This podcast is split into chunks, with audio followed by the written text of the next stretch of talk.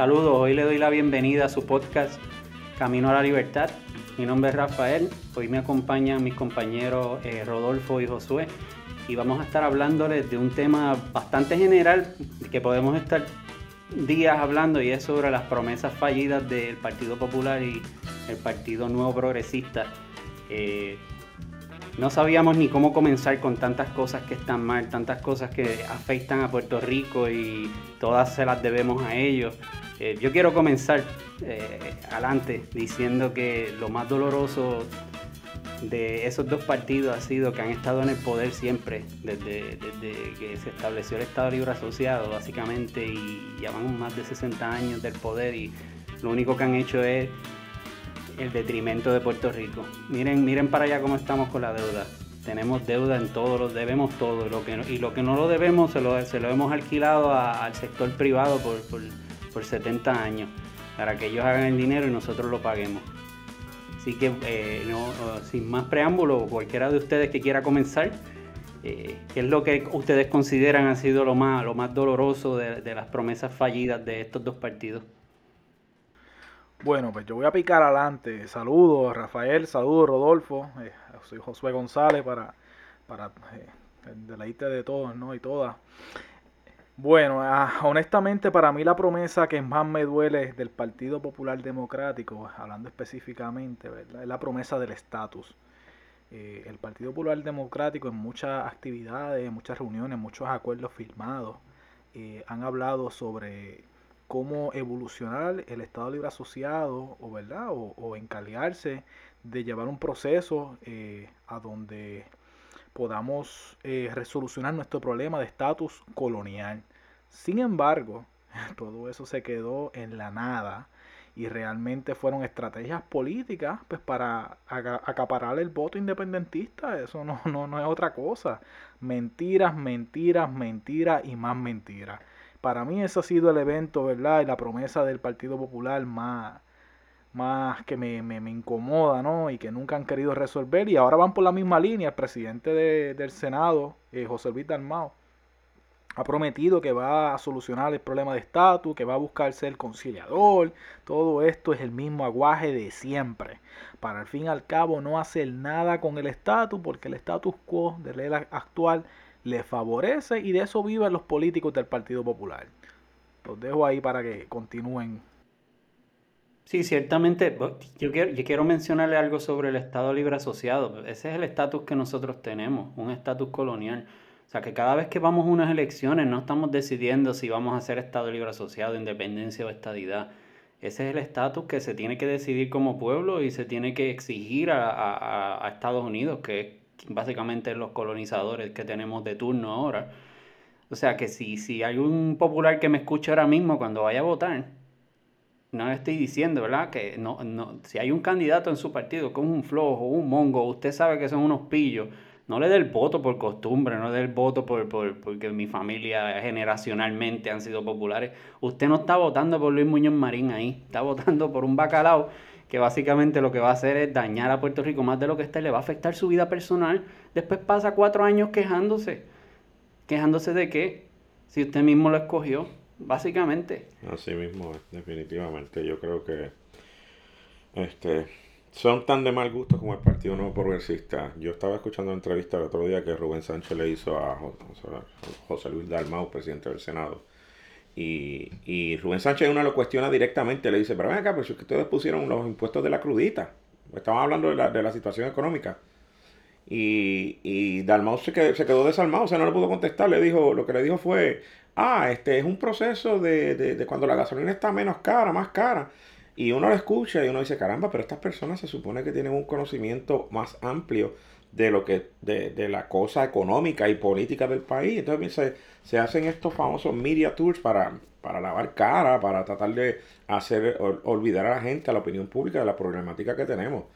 Este, yo llevo, yo tengo amistades populares de muchos años y hace más de 20 años que empezamos una conversación sobre esto y solo dije, ¿qué ustedes van a hacer con el Partido Popular? Porque el Partido Popular tiene una filosofía muerta. Yo estaba hablando de esto tan, tan, yo empecé a hablar de este tema tan allá, este, en la, en la época oscura del, gobierno de Puerto Rico bajo Pedro Rosselló. Yo decía a los populares, ¿ustedes van a hacer? ¿Ustedes lo van a sacar? ¿Qué van a hacer? ¿Cuál es la fórmula que ustedes van a hacer? Porque el partido tiene que evolucionar. Si se van a quedar estancados en eso, eventualmente van a quedar en nada. Y yo no lo dije a sabiendas de lo que pasó con el caso de, Sánchez Valle. O sea, eso, eso fue otra cosa. Pero ya se comprobó. O sea, porque lo único que usted tiene que hacer es leer la constitución de Puerto Rico y leer las disposiciones generales al final y va a salir una que dice que todo lo que está escrito en este documento, todo lo que se dice aquí está sujeto a la aprobación del Congreso de los Estados Unidos de América. O sea que sencillamente pues es un engaño. Lo que hizo Luis Muñoz Marín es un engaño.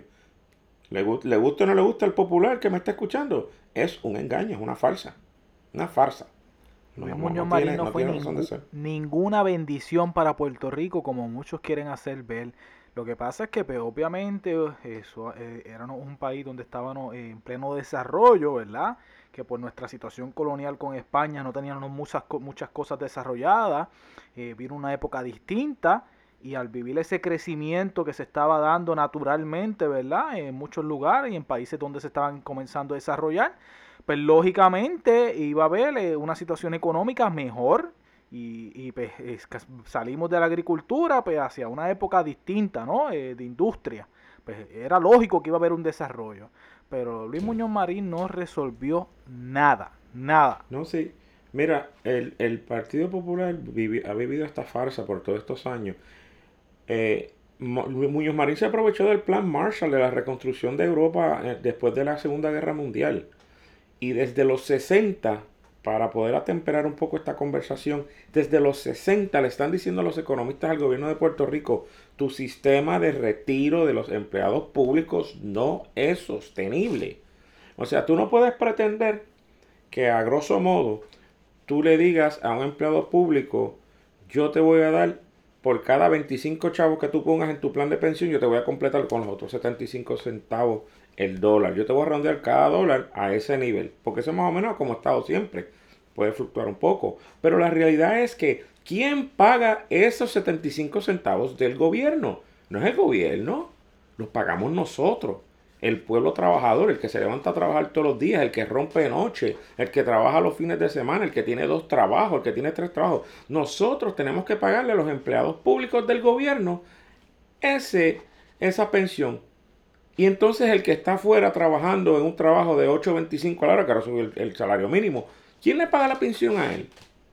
¿Quién es la persona que va a hacer la justicia a ese asalariado en un plan de retiro justo que pueda tener una forma de mantenerse dignamente cuando se retire? Porque señoras y señores, este, esta isla se está volviendo una isla geriátrica. O sea, la, Puerto Rico ya está poco a poco cayendo en, un, en una etapa en la cual la juventud se está yendo y se están quedando las personas mayores. La edad promedio aquí está sobre los 35 años. En el último estudio que salió, creo me parece que fue en el censo del, 2010, no he visto la data del de este año, del, del 2020, perdón. Y, y realmente tener que seguir con esta falacia política presentada por los populares. Y no nos olvidemos del Partido Nuevo Progresista, que la Heidi Calero en un programa de televisión recientemente dijo el gobierno actual planifica su presupuesto a base de ayudas federales. O sea, aquí están aprovechando la supuesta, entre comillas, avalancha de millones que llegó cuando el huracán María. ¿Y qué ha pasado después de ahí? Absolutamente nada, no hay movimiento, está todo estancado. Ahora apareció educación con un plan para las escuelas que le van a pagar una millonada a una compañía norteamericana que ni siquiera quieren dejar el dinero aquí. O sea, ¿cómo vamos a, a sacar este país adelante cuando estos dos partidos políticos se están aprovechando de la oportunidad que tienen por la ignorancia del votante cada cuatro años y ponerle una cruz íntegra debajo de una pava debajo de una palma. Hablando de, hablando, de la ignorancia del votante, eh, estuve en, un, en, una cita médica y, en la sala médica estaba eh, un programa de mediodía y estaba Gregorio Matías Gregorio Matías estaba acusando al Partido Popular de legalizar las drogas porque son unos tecatos y son unos adictos y que la lucha contra las drogas no se puede caer y que no podemos rendirnos y que lo que tenemos que hacer es buscar más, fondos para luchar contra las drogas. ¿Okay? Eh, eso es cuestión de educación. Bueno, es falta, esto, ese, ese señor está diciendo algo que para el populismo sería fantástico, porque es lo que nos criaron escuchando. Lo que nosotros sabemos por, por los files que han sido revelados del CIA y, de, en Estados Unidos y, del FBI, es que esa guerra contra las drogas realmente fue creada para, para, desviar fondos y lavar dinero como siempre, para darle dinero a, para comprar tanques, comprar armamentos, comprar esto, que si las redadas, que si, y para controlar unos sectores pobres.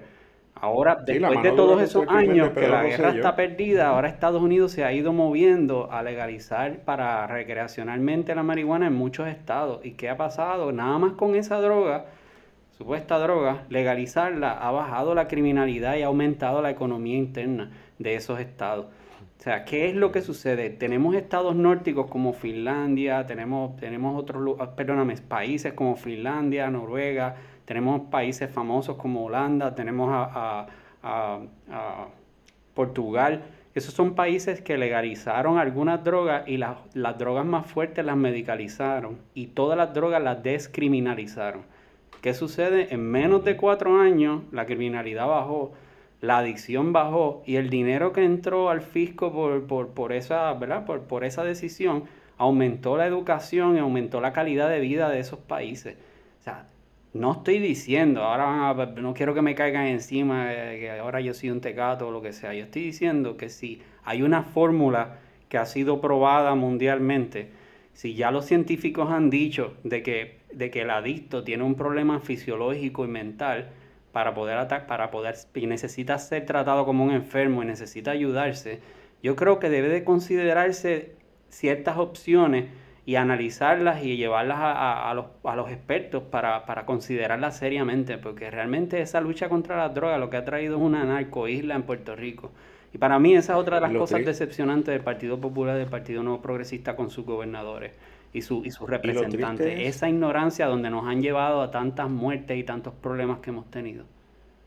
Ciertamente. Y si me permite, Josué, lo triste es que estas personas, Gregorio Matías, Tomás Rivera Schatz y muchos otros que estuvieron, este, por ejemplo, Gregorio Matías era policía en la época de los 90. Tomás Rivera Schatz era un fiscal del Departamento de Justicia. Departamento de Justicia que curiosamente corría el, honorable, entre comillas, Pedro Luis Urrutia.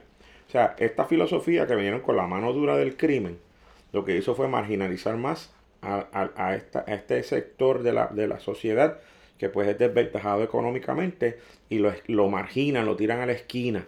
Y entonces están hablando de, de, de, la mano dura y la mano dura. Ricardo Rosselló trató de hacerlo hace poco. Afortunadamente el verano del 19 llegó y lo sacamos, pero ellos venían con esa mentalidad. Ellos venían a volver a reimplantar la, madura, la mano dura contra el crimen en vez de trabajar el problema como un problema de salud. La drogadicción es un problema de salud. El adicto, señoras y señores que me escuchan, por favor, sáquense esa banda de la frente. Un adicto no es una persona que hay que tratar con desprecio. Es un enfermo como lo puede ser el enfermo de cáncer, el diabético, una persona que tiene problemas de piel, etcétera, etcétera. Es un enfermo y necesita ayuda profesional. No podemos seguir con esta, esta idea equivocada, retrógrada, de seguir marginando a estas personas. usted le, no le parte el corazón pararse en su vehículo de lujo, en una luz, y ver a una persona que lo que está pidiendo es un peso para comerlo comer o para lo que sea. me puede ser para la cura, pero usted no ve la gente cómo necesita y por qué seguimos dando la espalda. no es vida. No puede ser. No puede Mira, ser. Mira, le estoy quitando un poquito de espacio de comunicación a José. José, discúlpame, tengo que decir esto que va en la misma, en la misma raya.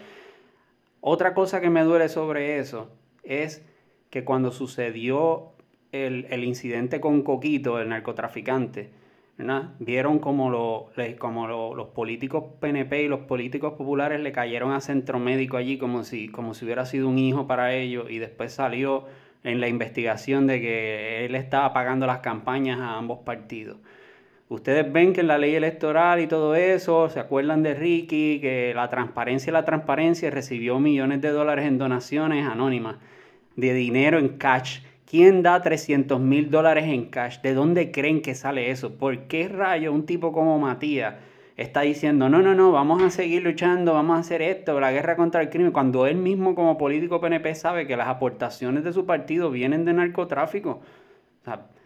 Hay que poner las cosas como son. ¿Quién tiene 300 mil dólares en cash? ¿Y por qué esa gente responde a, a, cada una de las cosas que son, cada vez que sale un narcotraficante, una cosa de esas, donantes de los partidos. Ellos no tienen interés de cambiar la, ley electoral, no tienen interés de cambiar nada, no tienen interés de transparencia porque básicamente se benefician de ese dinero, del dinero, eh, del lavado de dinero y del dinero del narcotráfico. Y eso nos afecta a nosotros como sociedad. No se llame, no se llame al engaño, ¿verdad? Si ve que algunos de ellos, Dios te bendiga por aquí, Dios te bendiga por allá, y saben que ellos no representan los valores ni de la religión cristiana, de ninguna religión, ¿verdad? No, no los miren con los ojos en, en, época eleccionaria. Cuando vayan a tirar la cruz, acuérdense de, cuál es el hipócrita que le está dando la, el voto. Bueno, sobre este tema tengo unas cosas, ¿verdad?, que decir eh, sobre mi perspectiva, ¿no? O mi opinión personal. Eh, yo, como trabajador social clínico y psicólogo, ¿no? Este, para mí, eh, yo creo la medicalización de la, droga, ¿no? Y tratar a, los adictos como enfermos, ¿no? Yo no pienso que se deban tratar como criminales. En eso yo creo que muchas personas pueden estar de acuerdo, otros quizás no, lo puedan ver distinto. Esta, esta pelea que ha venido últimamente, ¿verdad? Estas promesas y estos ataques del PNP y el PPD sobre la medicalización de las drogas o despenalización de las drogas, viene a consecuencia de que el representante del Partido Popular, Héctor Ferrer, hijo, ha propuesto ¿verdad? Eh, una serie de medidas, ¿verdad? específicamente eh, unas tienen una propuesta que ha hecho eh, radicado en la Cámara de Representantes para despenalizar la marihuana, etcétera, y se ha expresado, expresado a favor de ello. y el PNP lo ha utilizado, sabiendo que tienen un público mayormente conservador. hemos podido ver las expresiones en las redes, de Tomás Rivera Chats atacando eh, a, los a los populares, diciendo que son personas que lo que quieren es fumar marihuana y nada más, y eso es lo único que les importa, no les interesa protestar ni nada, lo que quieren es estar fumando marihuana todo el día para abajo. Eso son discusiones politiqueras, ¿verdad? Y, no van a la raíz de este problema real, ¿verdad? Que existe en el país. Eh, eh, los fanáticos, eh, tanto a nivel de Estados Unidos como de Puerto Rico, conservadores, mayormente de derecha, este, en el caso de Estados Unidos son republicanos, ¿no? Y en el caso de Puerto Rico, pues se, se pueden encontrar en el PNP, muchos de ellos, que tienen esta crítica hacia la despenalización de, de las drogas, pero no toman en consideración Estados Unidos es el mayor consumidor de drogas a nivel mundial. Probablemente de cocaína es el, estoy seguro que es el consumidor más grande de todos los países del mundo de drogas. Estamos hablando de una droga que no la puede costear todo el mundo, son los empresarios, ¿verdad? La cocaína es una droga que costosa, que solamente personas con dinero pueden adquirir, ¿verdad? Este, y son las personas, muchas veces está la droga conocida como la droga de los ricos. Así que no nos llamemos a engaño, ¿verdad? No es que no, a veces se trata de acusar de, criminales, de criminales a los latinoamericanos. Mira, los latinoamericanos podrán hacer un montón de cosas, pero quienes consumen la droga son los norteamericanos, son los estadounidenses, y eso hay que tenerlo en cuenta cuando hablamos de ello. Incluso Estados Unidos tiene una gran población eh, eh, que utiliza lo que llaman los famosos opioides. Los opioides eh, son una sustancia que también son drogas, pero son legales y que las recetan los famosos psiquiatras. Los psiquiatras recetan los opioides a muchas personas que tienen problemas de condiciones de salud mental o que tienen problemas de adicción. ¿Qué pasa? Al mucha, haber una gran población de personas que tienen eh, problemas de adicción a drogas ilegales, pues tratan de medicalizarlos con opioides. Esto ha creado una de las mayores eh, problemáticas a nivel mundial y de los Estados Unidos, una problemática increíble que le cuesta un dineral eh, anual, ¿verdad? Todos los años, eh, que no saben cómo resolverlo. Que es la crisis de los opioides. Los opioides son unas sustancias que se tienen que tener cuidado porque son sumamente adictivas y que en excesos pueden ocasionar igualmente la muerte de la persona que la utiliza si la utiliza en exceso.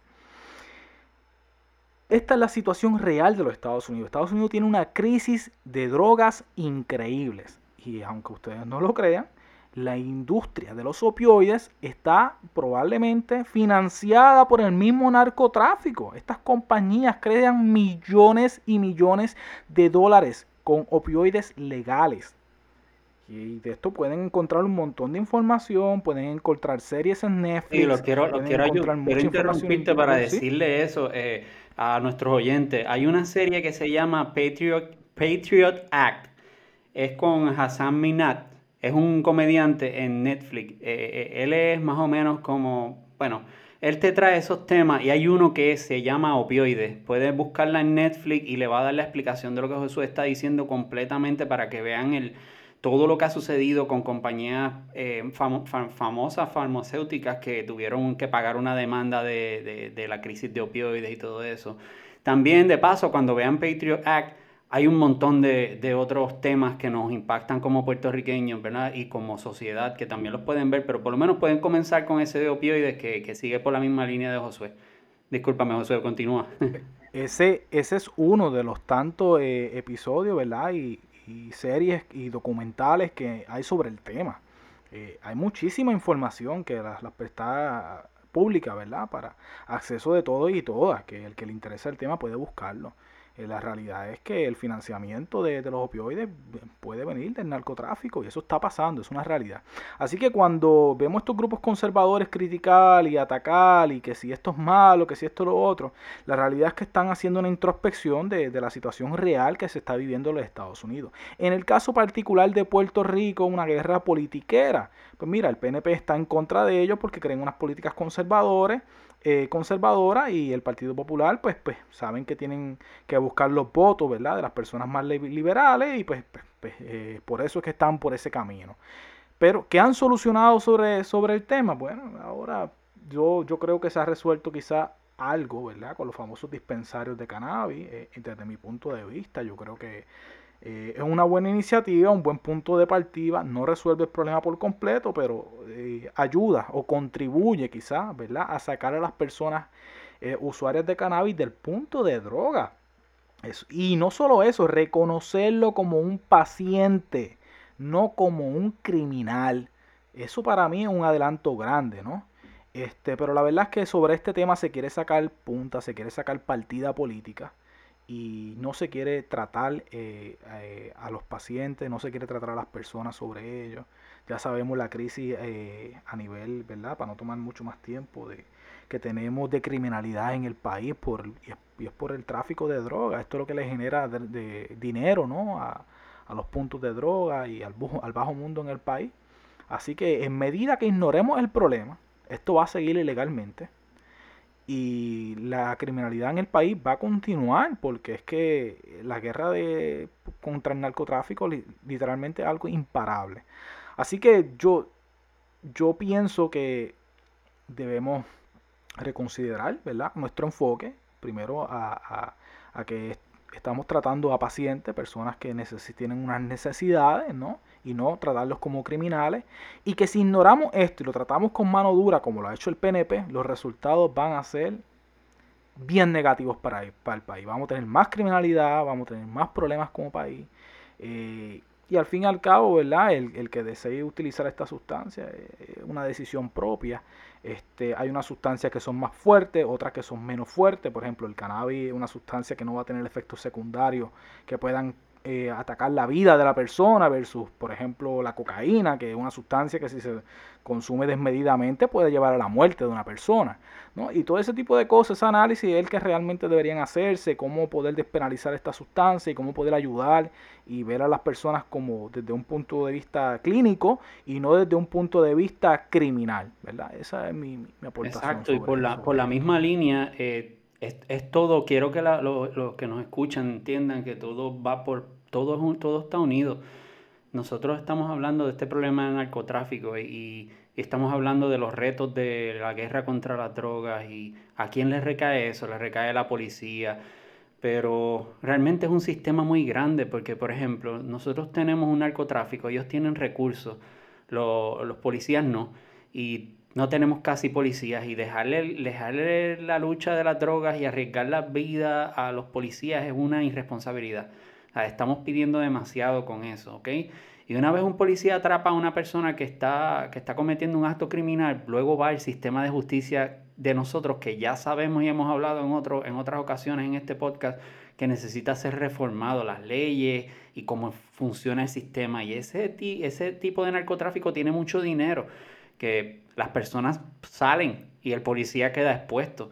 Mm, eh, o sea que es un, hay mucho que, que, trabajar. Yo creo que va desde arriba hasta abajo, reformar el departamento eh, completo, eh, la rama judicial, dar las herramientas necesarias, descriminalizar y, ponerla, y poner al, pueblo en las manos las herramientas que se necesitan para, para tratar ese adicto o, o, esas personas ¿verdad? que están pasando por esa situación como un enfermo y que tengan esos recursos, porque nos beneficiamos todos como, como, como sociedad, que es un beneficio social.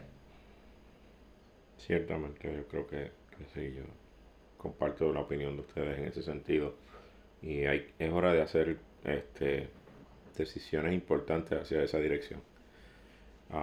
ahora quisiera tomar un poco otro tema muy relevante que, empezó esta semana y es el tema de cómo el pueblo, cuando se une, logra resultados. Lo traigo dentro del contexto de lo que sucedió el pasado miércoles y el jueves, y me parece que ayer hubo otra. Las protestas que han habido con respecto a las situaciones que están pasando con los planes de retiro de los empleados públicos. Si bien es cierto que al principio en un momento dije lo que dije en el programa sobre lo, lo, justo o no de que una persona privada pague una pensión de un empleado público mientras él se queda sin su pensión, también es cierto el otro aspecto. Legalmente hay un acuerdo entre el empleado y el gobierno y ese acuerdo hay que honrarlo. El gobierno, por su falta de capacidad de pago, está ahora utilizando el subterfugio de la quiebra para reducir o para eliminar esas pensiones para que la gente se quede sin esa oportunidad de poder tener una vida digna, económicamente hablando, pueda mantenerse en sus años de, después del retiro. Y lo importante de esto, yo lo mencioné en uno de los podcasts, uno de los últimos podcasts, que tenemos que salir a la calle. ¿Se fijan cómo se logran resultados?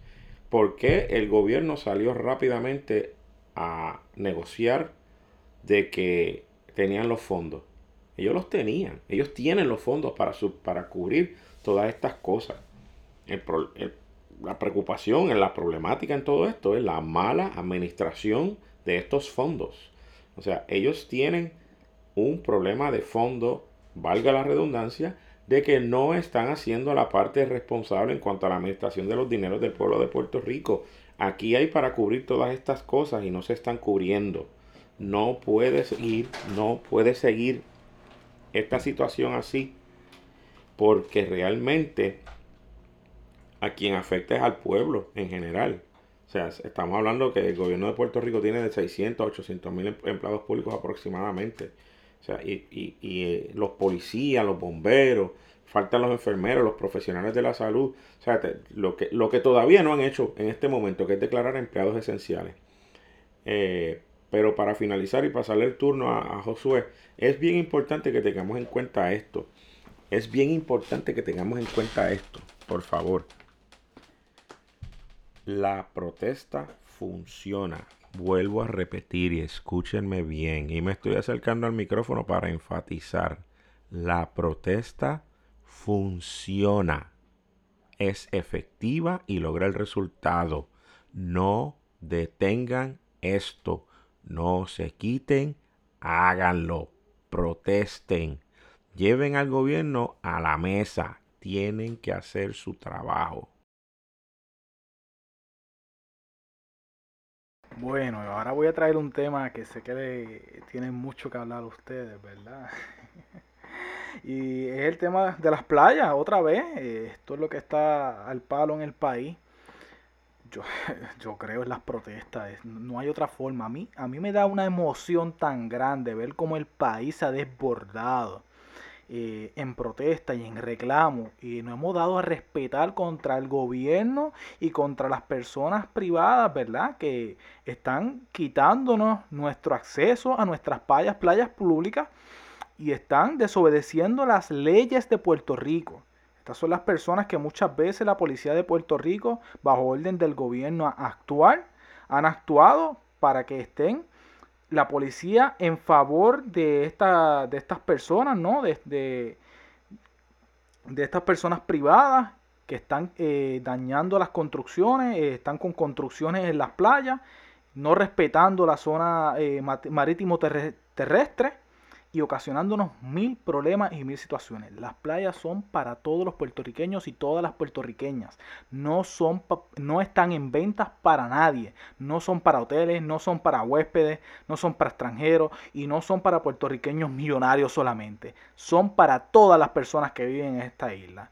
Así que lo que pasó hoy, ¿verdad? Este, el día que hemos este, utilizado para grabar este episodio, sábado 12 de febrero en la playa de Dorado, a mí me causa mucha emoción. Como dice Rodolfo, las playas funcionan, eh, perdón, las protestas funcionan. Nosotros tenemos que darnos a respetar. Hoy pudimos ver cómo se dieron unas protestas masivas bajo un ambiente no de, como dicen muchos fotutos por internet, que fueron bajo agresiones. No, no, no, no. no. Bajo una protesta eh, familiar, porque fueron eh, protestas familiares en la playa se fue a disfrutar. Yo pude ver eh, cómo las personas fueron a esta playa de Ghetto, en Dorado Beach, ¿verdad? Donde están estos famosos hoteles caros como Ritz Carlton, eh, entre otros hoteles eh, y otras, otras residencias privadas que están por el área que impiden el acceso a la playa principal, ¿no? del Ghetto Beach. Y la realidad es que la protesta de hoy fue una donde se hizo zumba, donde se hizo el famoso tenis de voleibol, ¿verdad? Se practicó el, eh, este deporte. Se hicieron diferentes tipos de actividades, la gente fue en familia, se disfrutó, compartieron, hubieron, hubo comida que se repartió gratis entre desconocidos. Bueno, eso fue un disfrute para, el, para, para todos y todas los que fueron allí. Lo lamentable, esa fue la parte bonita, lo lamentable, se había llamado a la policía de Puerto Rico para que estuviera allí y estuvieran presentes por si algo pasaba, algo totalmente innecesario. Aquí puertorriqueños y puertorriqueñas estaban pidiendo el acceso libre a una playa. Segundo, había eh, personal de seguridad privada pagada por estos hoteles y estos residentes de estas casas privadas para eh, delimitar cuál era el área privada y cuál era el área donde se podía pasar para la playa. Lamentablemente, el acceso que había para esa playa era una zona rocosa, puesta adrede, adredemente. No es que eso, eso fue como esta explicación que dieron algunos eh, fotutos, ¿verdad? Y fanáticos por las redes, que si eso era la morfología. Y la naturaleza. este, y la naturaleza que puso las piedras, puso las piedras en orden. Las piedras estaban una detrás de otra, esas piedras gigantes que no pesan nada. Una, lo que hace la naturaleza fue increíble entonces, porque una detrás de otra para impedir exactamente el acceso hacia esas playas. Mira, eh, se cae de la mata y me parece increíble cómo fue que las personas pudieron pasar para poder llegar a tener acceso a la playa. Y eso fue lo lamentable. las compañías de seguridad privada pues, estaban haciendo su trabajo, fueron bastante amables. Sin embargo, eh, la amabilidad no quita el hecho de que estaban bajo unas eh, normas, ¿no? Siguiendo unas instrucciones para impedir, ¿verdad? Acceso por diferentes áreas porque consideraban que terrenos de las playas eran privados. Nuestras playas no son privadas. La playa del gueto no le pertenece a los de Carlton ni a los, ni a los ricos de, del otro hotel que está cercano, ¿verdad? O, o tampoco este, a los residentes que están allí con, sus mansiones. No, no, no, no, no. Esa playa es de todos y todas los puertorriqueños. Y hoy fuimos a defenderla. Y me causa gran emoción cómo se dio. Este, muy lamentable lo que pasó con la policía, muy lamentable, ¿verdad? Que había seguridad eh, privada, yo no sé defendiendo qué, ¿verdad? Porque realmente este, tú no puedes decir que el área marítimo terrestre te pertenece a ti o que tú la compraste, así que eh, por esa línea vamos. Este, hoy mismo a mí me, bloquearon por Twitter este, un fotuto de estos fanáticos eh, que indicaba, no, la policía de Puerto Rico tiene que estar allí para porque los residentes que viven allí y las personas que son dueñas del hotel tienen derecho a defenderse también y ellos tienen los mismos derechos que ustedes. Brother, las playas de Puerto Rico no pueden venderse, no pueden ser privadas. ¿De, de qué tú estás hablando? Eso es lo que yo quiero que tengan en cuenta. Nada, quiero finalizar recordando lo que ha dicho Rodolfo. Las protestas funcionan. Cada vez que salimos a la calle a reclamar lo nuestro, la prensa nos está cubriendo. Los puertorriqueños se están indignando y las puertorriqueñas se están indignando. Y estamos triunfando, estamos ganando cada batalla que se está dando en las calles y en todo lugar donde se estén atrofiando nuestros derechos y se esté atrofiando, ¿verdad? O esté en contra de los, nuestros recursos naturales o poniendo en peligro nuestros recursos naturales en nuestras playas, ahí tenemos que estar nosotros para defenderlo. Y yo estoy seguro y seguro, seguro, ¿verdad? De que vamos a triunfar y de que vamos a darnos a respetar y de que Puerto Rico va a un, un lugar de libre acceso para todos y todas, no para un solo grupo de personas. Muy bien, muy bien dicho. Y la realidad es que tienes toda la razón. O sea, cada vez que, que el pueblo se tira a la calle, sea por la Universidad de Puerto Rico, sea para defender las costas, sea para un, salario decente para, para los puertorriqueños, eh, siempre se consigue, siempre se consigue algo y, y, lo mínimo que se consigue es una unión, lo mínimo que se consigue es que el pueblo se dé cuenta de lo que está pasando y se dé cuenta quién defiende sus derechos y quién no. Y ya lo hemos visto en las urnas. O sea, estamos hablando de, quizá un partido que hace un 50% en algunas elecciones, un 48%, ya van por 33%. Eso es miles de personas que han dicho, mira, hasta aquí. Que se han ido dando cuenta y eso ha sido el trabajo de, de, muchos activistas y de muchas personas, de esas caras anónimas que son los que organizan esas marchas, que están allí, de cada una de las personas que, que, que sacrifica su tiempo libre y en ocasiones el, tiempo que, pueden dedicar a su familia para, conseguir un mejor Puerto Rico. Así que por lo menos muchas gracias, muchas gracias de parte como puertorriqueño, agradecido con todos ellos y con todos ustedes. Eh, ya estamos cerrando, iba a ser un capítulo, eh, un, un episodio bastante condensado. Eh, no sé si quieran aportar algo más. Josué, Rodolfo, ¿qué, qué opinan? Pues fíjate, yo quisiera finalizar esto con, un, pequeño mensaje a la, gente. Eh, el poder del futuro del pueblo de Puerto Rico lo tenemos nosotros. No lo tiene un partido, no lo tiene un gobierno. Lo tenemos nosotros, el pueblo. Cuando el pueblo toma la iniciativa, se ven los resultados. Y es necesario que entendamos esto. Todos y cada uno de nosotros que tenemos la habilidad y la capacidad de hacer algo por cambiar la situación que estamos viviendo. No podemos pretender dejar un país en ruina para nuestros hijos y sus hijos. Eso no puede ser el legado, eso no puede ser la manera en que la historia nos vaya a recordar en el futuro. Y que estas generaciones que están ahora mismo administrando el país, los que tuvieron el poder de hacer algo no lo hicieron y permitieron que pasaran las cosas que pasaron. Y nos vamos a volver otro, otro capítulo oscuro en la historia colonial de Puerto Rico, que ya tiene más de 500 años. Así que, por favor, hagan un poco de conciencia, evalúen, edúquense, busquen, lean. Lean la historia de Puerto Rico y se van a dar cuenta de que nosotros ya hemos pasado por demasiado y es hora de que las cosas cambien para bien de todos y cada uno de, de los que vivimos en esta hermosa isla. Excelente noche a todos. Bueno, yo tengo un, una breve despedida, ¿no? Eh, quisiera aprovechar pues para decir, pues recordarles, ¿no? Eh, sigan eh, en sintonía con, nuestro podcast, agradecemos mucho, ¿verdad? la audiencia que tenemos y el que estén siempre pendientes y comentando de las redes sociales. Bueno, sobre el tema de hoy, ¿verdad? El pequeño que es condensado que hemos hecho. Yo lo que quiero dejar saber, ¿verdad? Es que tenemos que buscar la unión, tenemos que dejar de, pelear entre nosotros mismos, ¿no? ¿Verdad? Eh, entre las personas que estamos en contra del Partido Popular y el PNP, porque realmente no nos han hecho bien al país, nos han llevado a la quiebra, nos han destruido, eh, nos han espetado impuestos, nos han puesto diferentes situaciones, si el IBU, que si la crudita, este... Eh, todos los préstamos que hizo Luis Fortuño, etcétera, etcétera, etcétera, etcétera. Ya, ya saben, ¿verdad? Todo lo que, lo que ha pasado en el país. No nos dejemos más engañar, ¿verdad? esto no se trata de, de, que si soy popular, que si soy PNP, que si es por estar a la moda. No, no. Es nuestro país que está en juego. Yo creo que es hora de, de, tener apertura ¿no? entre los que aspiramos a un país diferente, especialmente los que somos independentistas, los que creemos en la libre asociación, son soberanistas.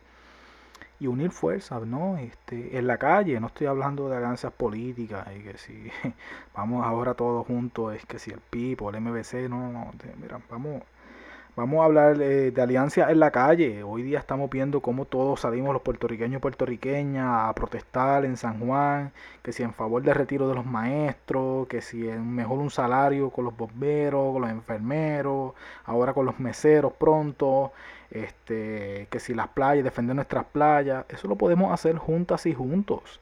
No tenemos que estar eh, peleando entre nosotros mismos, ¿no? Tenemos que buscar la manera de unirnos de confraternizar y poner a Puerto Rico y nuestra libertad, ¿verdad? Eh, descolonizar a Puerto Rico primero que todo.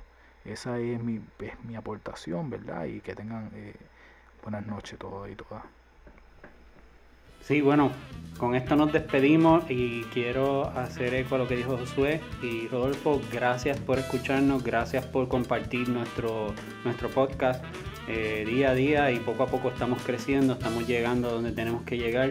Lo que pueden esperar de nosotros siempre va a ser un, análisis eh, lo, más neutral posible, claro, siempre viendo las cosas desde el punto de vista que nosotros creemos que, que nosotros tenemos la suficiente capacidad de tomar nuestras decisiones, de manejar nuestro gobierno, nuestros presupuestos sin tener que estar debajo de la constitución de nadie y siempre ofreciendo soluciones, no es nada más quejarse, sino también traer soluciones a, cada uno de los temas que traemos.